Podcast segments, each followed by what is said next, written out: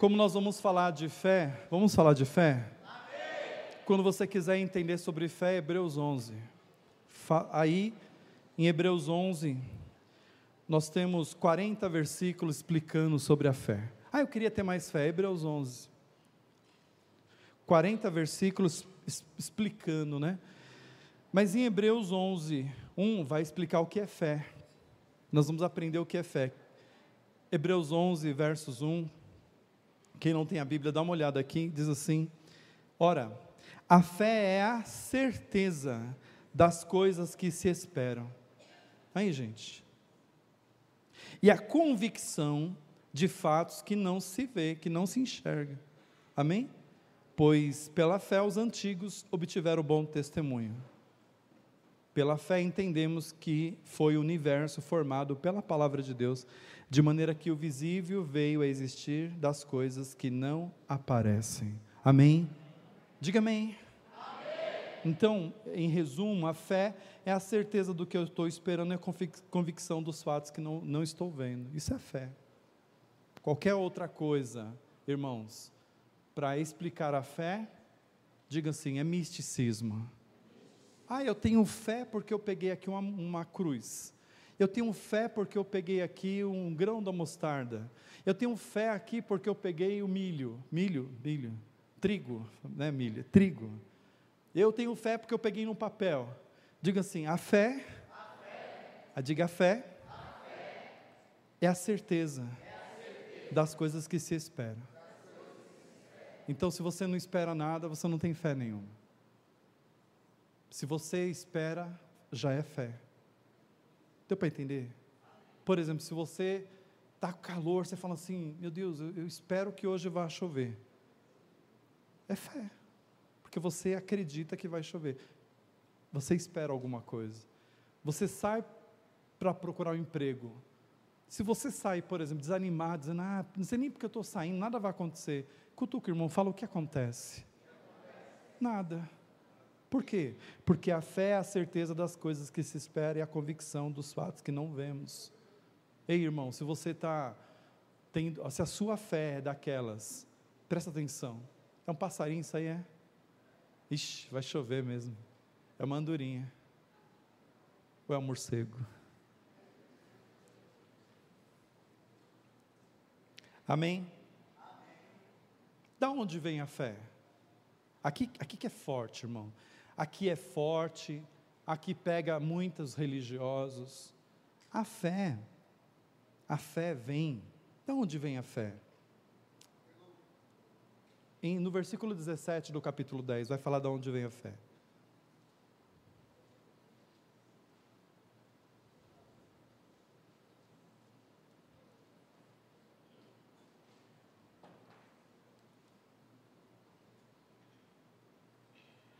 É isso, é?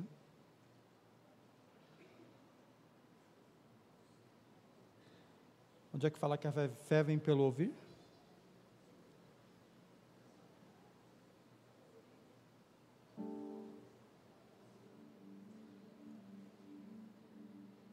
Não é 10, 17 não, pessoal? Bom, minha Bíblia aqui está com problema. Bom, a fé vem pelo, por onde? Ah, é Romanos, eu estou em Hebreus, gente. É Romanos. Mas vem aqui, põe aqui para mim, Romanos 10, 17. A fé vem pelo. A fé vem pela pregação, e a pregação pela palavra. Então, olha só, uma pessoa, irmãos, que não ouve a pregação, uma pessoa que não ouve, e ouvir não é só escutar, Ouvir, gente, olha só, ouvir é deixar entrar a palavra no coração. A palavra, quando entra pelo ouvir, por exemplo, essa noite, você está sentado aqui, ouvindo a pregação, não está? Você tem uma opção de só escutar, como tem pessoas que vêm ao culto ficam conversando na hora da pregação. Aqui não tem, não. Glória a Deus. Não é? Glória a Deus? Amém? Mas tem gente que vem aqui e ela presta atenção. O, olha como ela pensa. Ela pensa assim: Deus vai falar comigo na palavra. Como há pessoas também que falam assim: ó, Deus vai falar, vai falar comigo pelo louvor. Deus vai falar comigo na ministração, às vezes numa palavra que alguém vai orar, vem a resposta. Então por quê? Porque a fé vem por onde, gente? Olha só, por que, que o povo está sem fé? Porque o povo, ao invés de buscar a palavra, está buscando entretenimento. O que, que é entretenimento? Você senta na frente da televisão, o que, que tem lá para assistir? Netflix, que mais? Novela, que mais? Filmes, legal. Isso chama-se entretenimento. Mas olha aqui, pessoal, não tem hora para tudo. Tem hora para trabalhar, não é? Gente que fica vendo, jogando, fazendo um joguinho na hora do trabalho, o chefe pega, manda embora, não manda? Fazer para trabalhar ou para jogar? Então tem hora para tudo. Aí tem a hora de nós buscarmos a revelação da palavra. E é por isso, irmãos, que muita gente está sem fé, está desanimado, é, vive por viver, deixa a vida me levar, e vai vivendo a vida. O povo está assim, o povo está desalentado. Então, quando aparece um Bolsonaro da vida, o que acontece? Ah, olha, chegou o salvador da pátria. É verdade ou não é? Fala para mim, é verdade ou é mentira? Aí todo mundo fala, agora vai, agora chegou o santo. Ah, passa o tempo, a gente fala, meu Deus, olha aí, cadê o santo? Sim ou não? Agora vai acontecer um negócio. Gente, saiba que o nosso herói já morreu na cruz e ressuscitou ao terceiro dia. O nome dele é Jesus. Você pode glorificar a Deus por isso. É nele que cremos.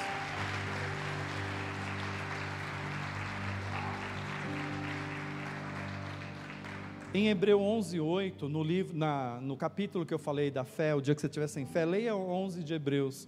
No versículo 8 vai falar de um homem. O nome dele é Abraão, diga Abraão. Eu quero mostrar uns pontos. Por que, que Abraão é considerado o pai da fé? Vamos aprender hoje? E quem sabe, olha só, a hora que você estiver falando assim, poxa, Abraão fez isso, se eu fizer, poxa, eu tenho que fazer eu tenho que seguir um exemplo. Então, em Hebreus, vai falar de alguns personagens, e no versos 8 vai falar do, de Abraão. Diz assim no 11, 8, capítulo 11, tá certo agora, gente? De Hebreus 11, 8, vai falar assim: pela fé, Abraão, quando chamado, obedeceu, a fim de ir para um lugar que deveria receber por herança, e partiu sem saber aonde ia. Pela fé, peregrinou na terra da promessa, como em terra alheia, habitando em tendas, com Isaac e Jacó, herdeiros com ele da mesma promessa. Porque aguardava a cidade que tem fundamentos, da qual Deus é o arquiteto e edificador. Pela fé também, a própria Sara, a esposa, é, recebeu poder para ser mãe, não obstante avançado em sua idade, pois teve por fiel aquele que havia feito a promessa. Então olha só, Abraão ele vai para um lugar sem saber onde ia. Diga assim, vai para um lugar sem saber para onde ia. É sinal de fé? É ou não? Deus, alguém fala assim, eu vou para algum lugar, tem que ter o destino, não é? Deus falou, vai para um lugar, aonde? Não importa, vai. Ele foi. E no meio da, da, da caminhada, da jornada, Deus ia dizendo onde ele tinha que ir. Gente, isso é viver pela fé. Você, você sai assim da sua casa e você sai para algum lugar, não é? Um belo dia você sai sem destino e Deus fala, eu vou te guiando. Foi assim com Abraão. E Sara? Sara foi mãe já, já de idade, com um agravante. Sara era estéreo. E por que que ambos é, receberam de Deus algo. Por quê? O versículo 11 vai dizer: pela fé, também a própria Sara recebeu o poder de ser mãe, não obstante avançado de sua idade, porque os dois, gente, Abraão e a esposa Sara, teve por fiel aquele que havia feito a promessa. Nós esquecemos de quem fez a promessa. Deus fez uma promessa para você. Nós muitas vezes na caminhada a gente esquece. Uma das coisas que nós temos que ter, capítulo 10, versos 23. Tenha isso na sua vida. 10, 23. 10, 23 diz assim: Guardemos firme a confissão da esperança, sem vacilar, porque quem fez a promessa é fiel. No versículo 25, o escritor aos Hebreus vai dizer o seguinte: leia, e é o motivo de muita gente estar sem fé. Não deixemos de congregar-nos. Como, vamos falar todo mundo? Versículo 25, capítulo 10, 25. Não deixemos de congregar-nos, como é costume de alguns. Antes, façamos admoestações, e tanto mais quando vedes que o dia se aproxima. Olha só, em, em um, um lado ele fala: guardemos firme a confissão da esperança sem vacilar. Fiel é quem fez a promessa. Do outro lado ele fala: não faça como alguns que deixaram de congregar. Antes, façamos a admoestação, avisemos uns aos outros. Quanto mais a gente percebe, igreja, que o dia do Senhor se aproxima. Nós estamos vendo aí os sinais. Quem está vendo os sinais, gente? Não é? A gente vai pegar no noticiário só tragédia. Você viu aí que a ganância, os malucos aí mataram a família toda? Quem viu no noticiário? Todo mundo viu. Mais de 10 pessoas da mesma família mortas por causa de dinheiro. Fala para um, uau, olha o nível que chegou. Fala para a pessoa, uau, irmão, olha o nível que chegou. Mas a Bíblia já não, já não alertava? Hã? A Bíblia já não advertia que nos finais dos dias, nos últimos dias, aconteceria essas coisas? Pai contra filho, irmão contra irmão, nação contra nação, povos, verdade ou não é? E esse dia chegou. E, e, a Bíblia fala, porque aumentou a iniquidade, o amor de muitos começa o quê? Ah, você sabe. Você nem porque eu estou pregando aqui. Fala assim, Jesus disse que o amor de muitos esfriaria. Quando que esfriaria? Quando, pessoal? Quando, irmãos? Ei, jovem, quando que vai esfriar? Fala para o irmão, não é, não é amor à picanha não, filho, isso continua. Fala aí, não é amor à picanha, não, isso continua. O amor à picanha, no, em todos os aspectos, continua. As pessoas na, continuam tendo as vontades carnais. Eu estou falando do amor, eu estou falando do que? Da empatia. Fala, você sabe o que é empatia, irmãozinho? É se colocar no lugar do outro. Isso tem acabado. Tem ou não tem, gente? A pessoa faz o que? Atropela a outra. Então a gente tem que estar. Tá, a igreja, diga assim, a igreja é como brasa. É ou não é? A igreja é como o que, pessoal? Brasa. Nós somos como brasa. Se a brasa estiver junto das outras brasas, o que acontece, gente? Está ali sempre. Mas se a brasa se isola, o que acontece com a brasa que se isola? É, não é isso que está falando? Olha, não deixamos de congregar. Tem irmãos que vêm e chegam aqui arrebentado, não, sabe nem por onde entrar. Uns falam assim, eu queria voltar, mas eu tenho vergonha. Outros falam assim, ah, faz tempo que eu não vou. Como se congregar, como se servir a Deus fosse um hobby. Fosse assim, de vez em quando, quando der. Não, irmão, isso aqui faz parte da nossa cultura. Ah, para mim não é cultura ainda, é um hábito. Ok, mas de tanto você ter um hábito, isso vai virar o quê? Cultura. Nós podemos chamar de cultura do reino servir a Deus na década de, de 80, até a década de 80, era brega. Fala para agora é chique. Fala, agora é chique. Fala, você é chique, irmão. Fala para ele, por favor, fala, nossa, como, uau, irmão, como você é chique. Antigamente as pessoas tinham vergonha de tocar para Cristo, porque olha, eu lembro na escola, eu lembro que a gente não podia falar que era evangélico. Não é diferente de hoje. Na escola, nós não podíamos, quando era menino lá, o primeiro ano, cabeça de pano, a gente não podia falar que todo mundo era católico. E se alguém falasse que era evangélico, o pessoal zombava da gente.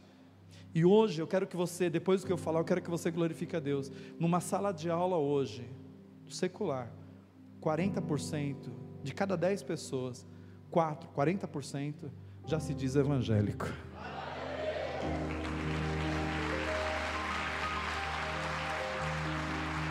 Deus está salvando. Sabe por quê? Porque o fim está. Deus está salvando porque o fim está.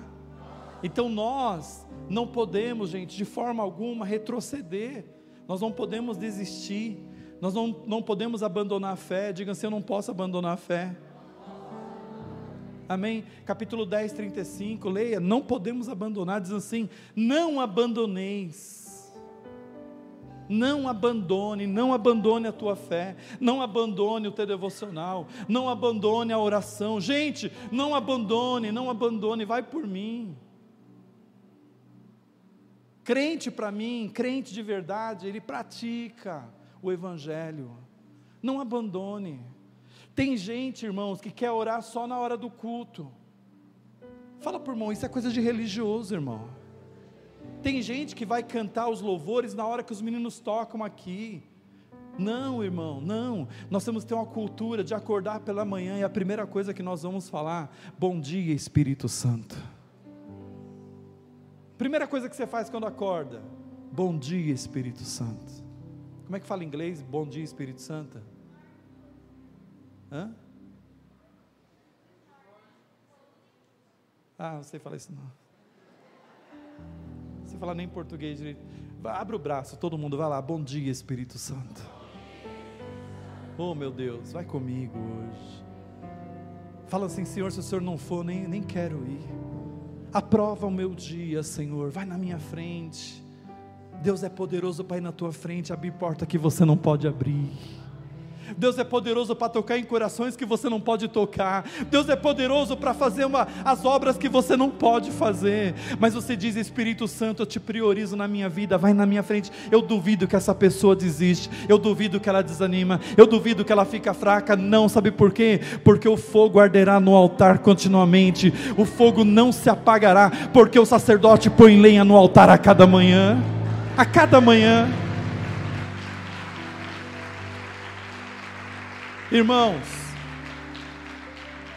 eu não estou falando que o desânimo não vai bater na sua porta, eu não estou falando que as lutas não vão bater na sua porta, eu não estou falando que a tristeza não vai bater no teu coração, eu não estou falando que a depressão não vai chegar na tua vida, vai, vai chegar sim, vai, claro que vai, mas a diferença, a Bíblia fala assim, então mais uma vez verei a diferença entre o justo e o perverso, entre o que serve e o que não serve. Servir a Deus, fala assim, não é chegar aqui sentar, cantar, ouvir a pregação. Diga não, é para além. Diga é para além disso. Amém? É quando a gente aprende, a gente recebe aqui, sai, a gente vai praticar. As lutas vão vir, mas você tem uma palavra de fé nos teus lábios. E Abraão é um, é um tipo de exemplo muito bom é, no capítulo 22 de Gênesis, e nós vamos correr aqui, abra a tua Bíblia em Gênesis 22, ele é o nosso exemplo, então, no capítulo 22 de Gênesis, vamos ver aqui uma, bem rapidinho, irmãos, uma, aí te anima, duas, três, quatro, cinco características para nós termos a fé de Abraão, cinco características para termos a fé de Abraão, capítulo 22, quem trouxe a Bíblia? Levanta, deixa eu ver. Oh, glória a Deus. Que benção. Capítulo 22. Diga assim: Eu vou ter as características da fé abraâmica. Não é? Então diz assim, capítulo 22. A primeira coisa. Depois dessas coisas, pois Deus Abraão aprova e disse: Abraão, e esse respondeu o quê? Irmãos, a primeira característica que prova que nós estamos prontos para o chamado, olha só, é quando Deus nos chama e a gente não dá desculpa. A gente fala assim, ó, eis-me aqui. Deus está te chamando. Lembra aquela história lá do camarada que Jesus chamou? Ele falou: primeiro eu vou. Lembra? Primeiro eu vou enterrar meus pais.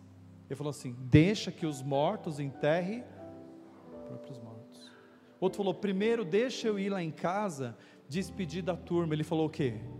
Quem põe a mão no arado não olha para trás. Vocês estão entendendo? Então, olha só, se você é uma pessoa que quando Deus está chamando, você fala assim: ah, isso não é para o homem, não. As pessoas confundem o chamado do homem e o chamado de Deus. Você se esquece que o caminho que Deus usa é o homem. Às vezes, você, você às vezes, você percebe a necessidade da obra quando alguém está falando. Aí você fala assim: não é o homem que está me chamando. Tá bom, mas e se for Deus que está te chamando? Nós temos o costume de costume é, é, errado de colocar é, coisas diante da, do chamado. E por que que Abraão é o nosso exemplo? Por que, que ele é o pai da fé? Porque quando Deus chamou num momento tão difícil, ele falou o quê? Espera aí, Senhor. Quando tudo estiver bem, aí eu vou. Foi isso que ele fez? No pior momento da vida de Abraão, ele falou o quê? Eis-me aqui. Ah, bispo, mas tem um monte de coisa que Deus ainda não resolveu na minha vida, eu tenho que acertar isso, acertar aquilo. Ué, por que, que, por que, que a gente não troca o pneu, o carro andando? Deus te deu habilidade. O que eu quero dizer? Há coisas lá atrás na minha vida, irmão, se eu estou aqui hoje, presta atenção, por favor. Se eu estou aqui hoje, é, eu sou uma obra, eu sou, eu sou um ser em construção. Vocês estão vendo uma plaquinha escrita assim em reforma? Está vendo? Vocês estão lendo? Quem está lendo, levanta a mão. Você é bom, hein? A boa obra que ele iniciou, a Bíblia fala que ele aperfeiçoará até a volta de Cristo. Então eu não posso olhar para as pessoas, eu não posso olhar para os outros, tenho, nem para mim. Eu tenho que olhar para quem? Para Ele, para Jesus. E na hora que Ele te chamar, diga o quê? Você quer ter essa característica? Então levanta a mão e diga assim: Eis-me aqui, Senhor. No versículo 2 diz assim, irmãos: Acrescentou Deus: Toma o teu filho, teu único filho Isaque, a quem amas, e vai para a terra de Moriá, oferece ali em holocausto, sobre um dos montes que eu te mostrarei. O que, que Abraão fez quando Deus pediu o único filho, gente? Ele fez o quê? Obedeceu. A segunda característica de Abraão é que Abraão não questiona a vontade de Deus. Ei, às vezes a gente tem mania de Deus pedir algo para a gente, fala, Deus, mas está pedindo, isso aqui é tão importante para mim. Mas como é que eu vou te dar isso? Deus pediu o único filho de Abraão. Isaac era o único. E a Bíblia fala que ele simplesmente decide fazer a vontade de Deus sem questionar. Quem quer ter uma fé inabalável? Irmão, faça a vontade de Deus sem questionar. Nós somos bons questionadores, gente. Mas por quê? Mas por quê? Fala assim, mas por quê, irmão? Por quê? Mas por quê? Mas por quê? Oh, você não sabe obedecer quieto? Ei, obedece sem questionar, não é Deus que está te chamando? Sim. Terceira característica, versículo 3, vamos avançar. Versículo 3: Levantou-se, pois Abraão de, de. Abraão levantou que hora? Pergunta, que hora que você tem levantado, irmão? meio-dia.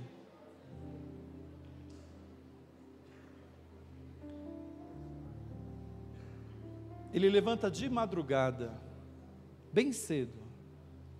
Isso aí é quando a nossa razão é maior que a nossa emoção. Olha só, o coração dele está triste, porque Deus pediu o que para ele? O único. E está triste porque ele tem que acordar muito cedo para chegar no lugar que Deus falou que ele tinha que chegar. Só dá para Abraão para você chegar nesse lugar se acordar muito cedo. Então Abraão coloca, diga assim, a razão acima da emoção. Quarto motivo, versículo 5. Então disse aos seus servos: O que, que ele disse aos servos? Esperai aqui com o jumento, eu e o rapaz iremos até lá, até lá onde? No monte, fazer o quê? Levar Isaac, para quê? Para matá-lo em oferta a Deus. Olha aí, irmãos. Ele vai falar como? Então ele disse para os ajudantes: fica aqui embaixo do, do monte, fica aqui embaixo. Eu vou subir com o meu filho, com o rapaz, iremos até lá. Olha só, e a venda dourado, o que, que ele fala, gente? Cutuca, irmão, como que ele sabe que ele ia voltar com Isaac? Deus não pediu o filho? como fez um, um tal de ministro esses dias. Deus não pediu para. Como é que ele tem essa palavra na boca dele, gente? É a palavra da fé. Ele tinha certeza que ele ia subir com Isaac e que ele ia voltar com Isaac, porque quem prometeu para ele é fiel para cumprir a promessa.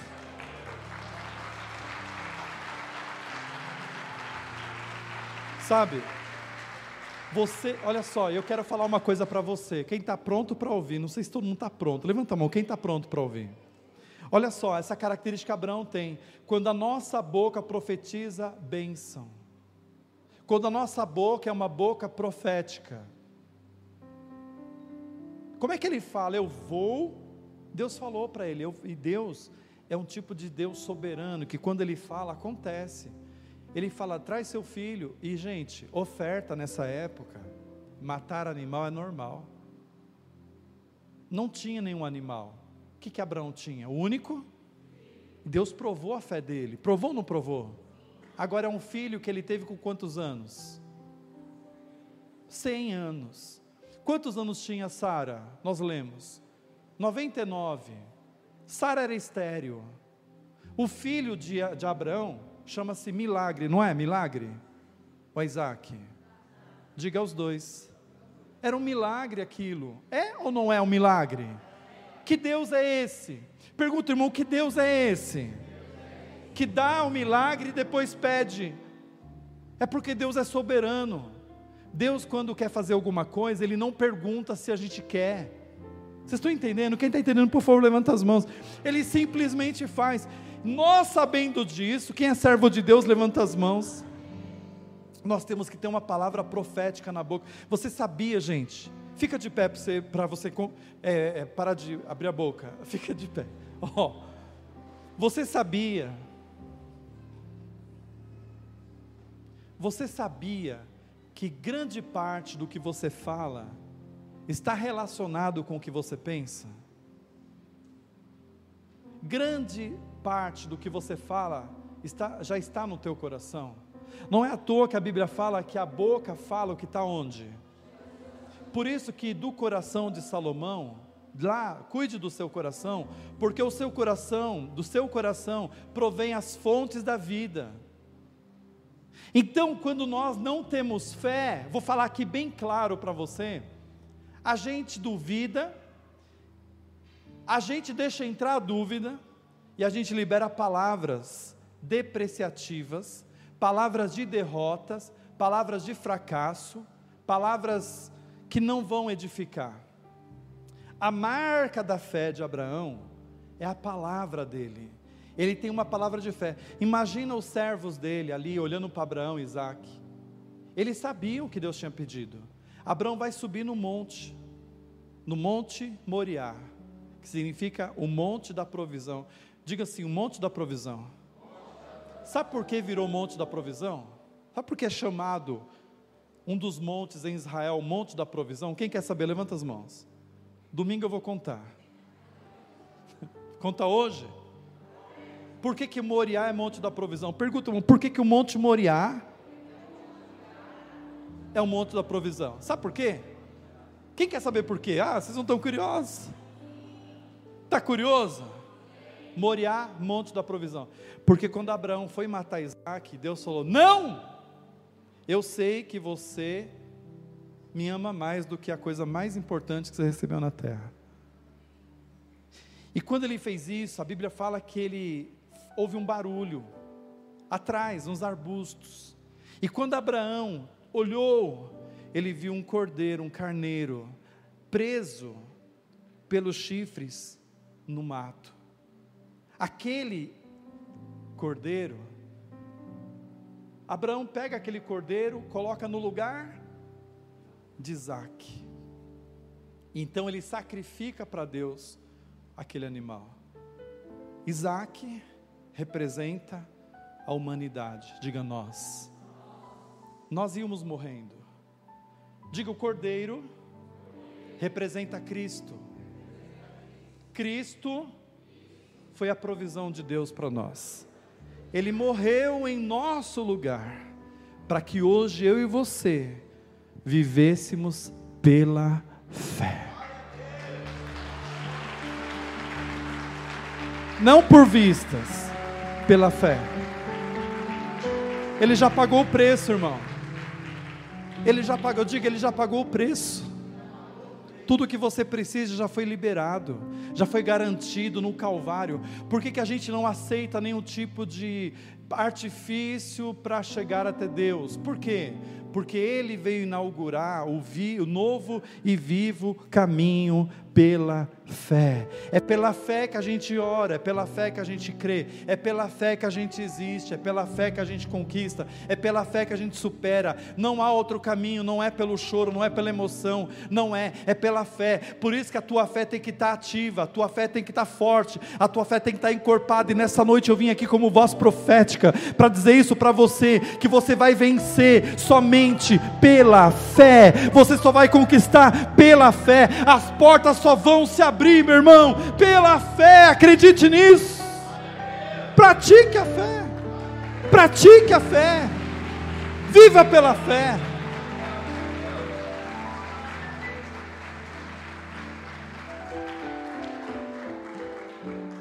Isaac representa, bate assim a humanidade. Diga a cruz era para mim. Diga o cordeiro do Monte Moriá, que é o monte da provisão. Deus proverá. Eu quero liberar uma palavra sobre tua vida. Levanta a mão para mim. Deus não ia fazer isso em vão. E, e, quando tem essa parte na Bíblia de Gênesis 22, que a gente vê esse, esse, marco na história e a gente traz a revelação hoje, a palavra rema, é para você acreditar que o mesmo Deus, o mesmo Deus, o mesmo Deus daquela época, é o mesmo Deus que está aqui nessa noite.